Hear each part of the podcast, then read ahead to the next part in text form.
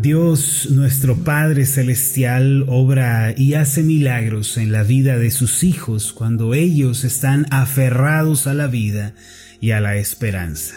Hoy en día hay muchas personas que oran, que le hacen peticiones al Señor, pero que no están recibiendo respuesta a su oración. No es que Dios no pueda responder, ni mucho menos que Él no quiera hacerlo.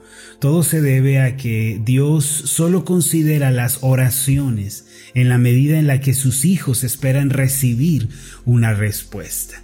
Quiere decir que un principio que no se nos tiene que olvidar es que la respuesta a nuestras oraciones está íntimamente ligada con el deseo, la pasión, el fervor que nosotros ponemos, con el estar aferrados a la esperanza. Hace tiempo leí una historia que me hizo reflexionar sobre la manera en la que he estado orando y cómo debo orar a partir de ahora. Se trata de un cocinero real que había sido eh, condenado a muerte por el rey debido a que había servido una comida insípida y mal cocida. El día de su ejecución había junto a él también un ladrón y un desertor del ejército. El rey primero que nada miró al ladrón y le dijo, por tus crímenes, por tus fraudes te enviaré a los leones, tienes algo que decir en favor tuyo. Pero el ladrón estaba sumamente intimidado por el rey al punto de que no pudo responderle ni una palabra. Entonces el rey mandó que lo echaran a la fosa de los leones y solo se pudieron escuchar a lo lejos esos gritos desgarradores y desesperados. Seguido de eso, el rey dijo al desertor, por haberte negado a pelear por mí y por haber dejado el ejército, te mandaré a la horca. ¿Tienes algo que decir a tu favor? Pero el desertor, también intimidado, no pudo responder nada, así que fue llevado a la horca. Por último, el rey miró al cocinero, y antes de que pudiera decirle algo, el cocinero se postró y gritó Rey, perdóname la vida. Solo en tu mano está el poder para librarme de la muerte. Perdóname, verdaderamente quiero vivir. Concédeme el vivir y te serviré para siempre. El rey sonrió y después de una pausa dijo, Sabes, si los otros hubieran clamado por su vida como lo has hecho, tú también los hubiera dejado vivir. A ti te concedo la vida. Vive, hombre. En ocasiones, mis amados, la respuesta a nuestras oraciones, nuestro destino, nuestro futuro, si hemos de vivir o no, se reduce a cuánto queremos vivir y cuánto anhelamos un milagro. Y Dios nos concede los beneficios de su reino en la medida en la que nosotros estamos aferrados a Él. Miren la determinación del salmista en estos siguientes pasajes. Quisiera que leyéramos juntos algunos de ellos. El primero es el Salmo 54 versículos 1 y 2, y dice de esta manera, vamos a tratar de ver el sentir del salmista, el profundo deseo que él tiene de ser oído y ayudado. Salmo 54, 1 y 2. Oh Dios, sálvame por tu nombre y con poder defiéndeme. Oh Dios, oye mi oración, escucha las razones de mi boca.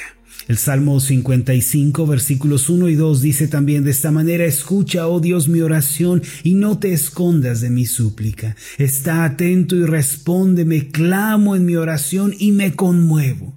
Mire, en este pasaje el salmista dice que hay un clamor en su oración, hay un clamor mientras él está delante del Señor y que él está conmovido por esa petición. No es algo menor para el salmista, no es algo que él pueda decir, bueno, si Dios me responde bueno y si no, no. Él tiene una conmoción en su interior, él quiere recibir la respuesta. En el Salmo 56, versos 1 en adelante, también leemos al respecto de ese clamor y de ese estar aferrados a la vida. Ten misericordia de mí, oh Dios, porque me devoraría el hombre. Me oprime combatiéndome cada día. Todo el día mis enemigos me pisotean porque muchos son los que pelean contra mí con soberbia.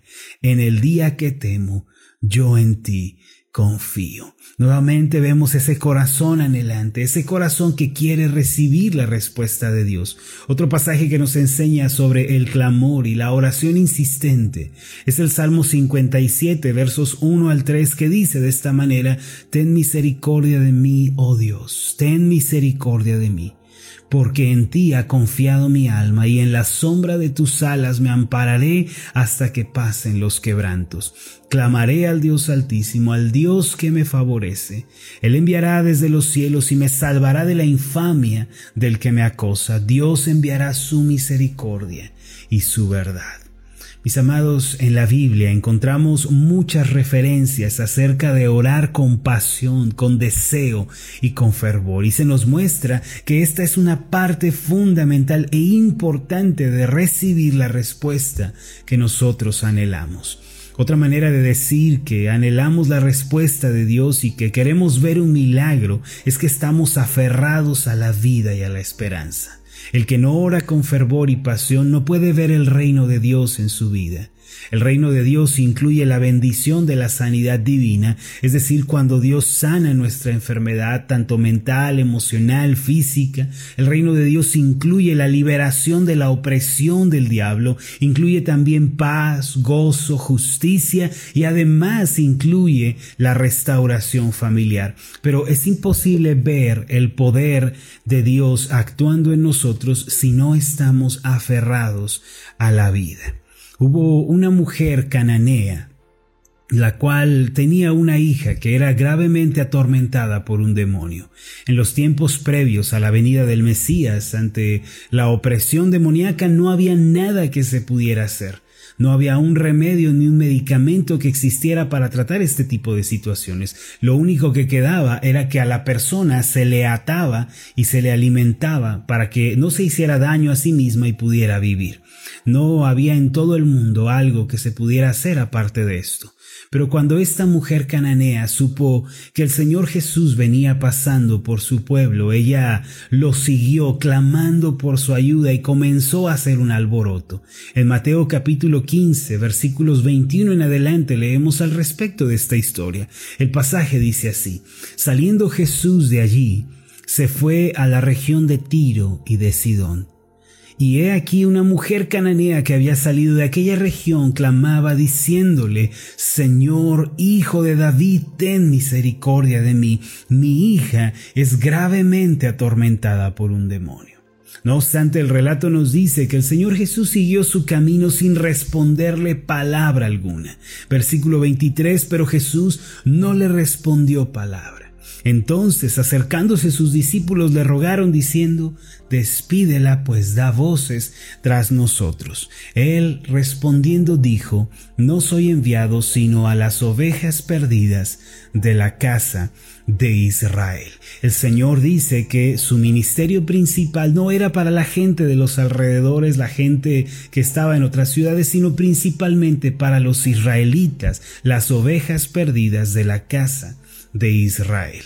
Ahora vemos que la mujer había hecho tal alboroto que los discípulos se vieron en la penosa necesidad de acercarse a Jesús y decirle, Maestro, ya despídela, dile algo porque viene detrás de nosotros clamando.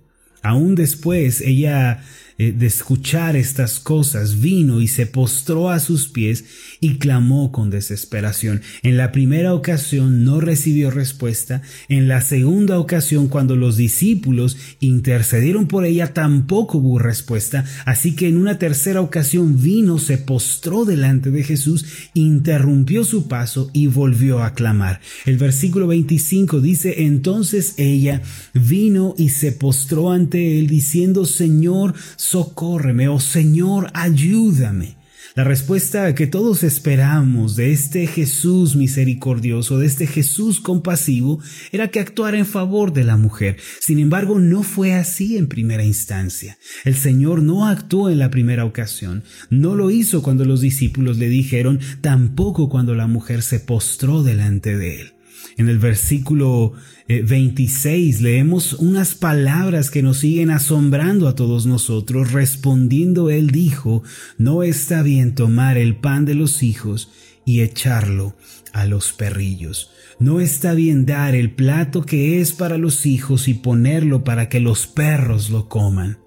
Esto es como si el Señor estuviera diciendo este favor, esta gracia, de los milagros de la salvación no es para ustedes todavía.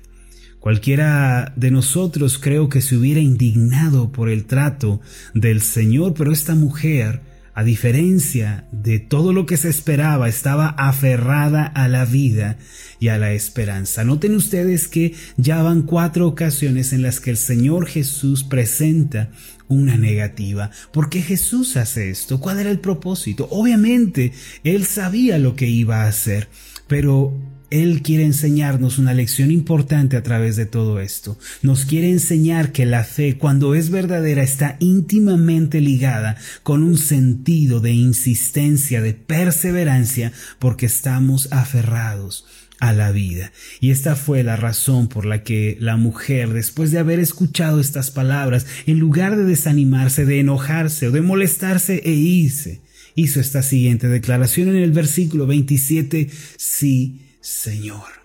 Noten ustedes que esta mujer ya está postrada, ya está humillada, pero está dispuesta a humillarse todavía más delante del Señor. El Señor le está diciendo, esta gracia es solo para los hijos, y esta mujer reconoce, tienes razón Jesús, no merecemos esto, no merecemos el amor de Dios, no merecemos la gracia de Dios, no merecemos ser amados, ser perdonados, ser ayudados pero si al menos algo me puedes dar, si al menos las migajas, de eso me puedo saciar.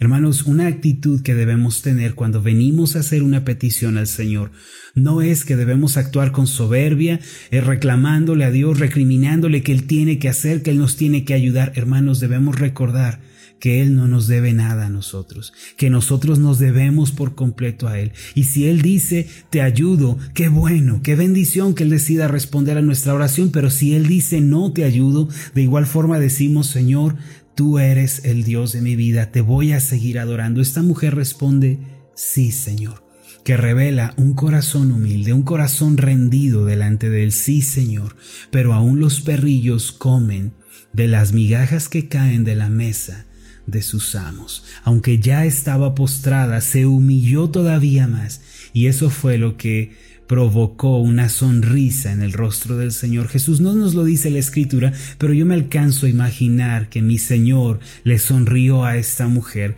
y sucedió lo siguiente en el versículo 28. Entonces respondiendo Jesús dijo, Oh mujer, grande es tu fe, hágase contigo como quieres. Y su hija fue sanada desde aquella hora. Ahora yo pregunto, ¿en dónde estuvo la fe de esta mujer? ¿En dónde podemos ver la fe de la mujer? Estuvo en su profundo deseo de vivir y por estar aferrada a la esperanza. Vemos la fe de esta mujer en su humildad, en su capacidad de rendirse a Jesús y decir, tienes razón, tú eres el Señor. Vemos la fe de esta mujer en su insistencia y en su perseverancia. Si usted espera que el asombroso poder del reino de Dios venga a su vida, primero debe aferrarse a la vida y debe querer ver la obra de Dios con todo su ser. Seguido de eso, se debe humillar delante del Señor, debe rendir su vida delante de Él y debe actuar con total dependencia de su no debe dejar de insistir, de perseverar, entonces el Señor le dará la comida de la mesa de los hijos. Vamos a hacer una oración. Padre Celestial, en tu palabra tú nos enseñas qué es la fe. Podemos ver que fe es estar aferrados a la vida, fe es insistir, fe es humillarnos delante de ti. Padre, que esta asombrosa lección sobre la fe se quede grabada en nuestros corazones y que podamos orar y presentar nuestras peticiones delante de ti con pasión y con un profundo deseo de ser oídos y ayudados. Padre, líbranos de la apatía espiritual, líbranos de la frialdad y ayúdanos a ser personas que tienen un profundo deseo de ver tu obra. Señor, sabemos que tú sigues obrando en el presente, tú sigues haciendo milagros, pero vemos que estos están reservados para los que piden compasión y están aferrados a la vida y a la esperanza. Gracias te damos en el nombre de Jesús. Amén y amén.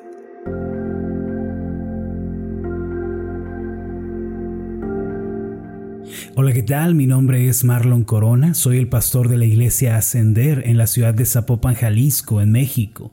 Le agradezco mucho por haberme seguido con esta meditación. Mi oración siempre es que usted sea prosperado en todas las cosas y goce de una buena salud, así como prospera en su alma.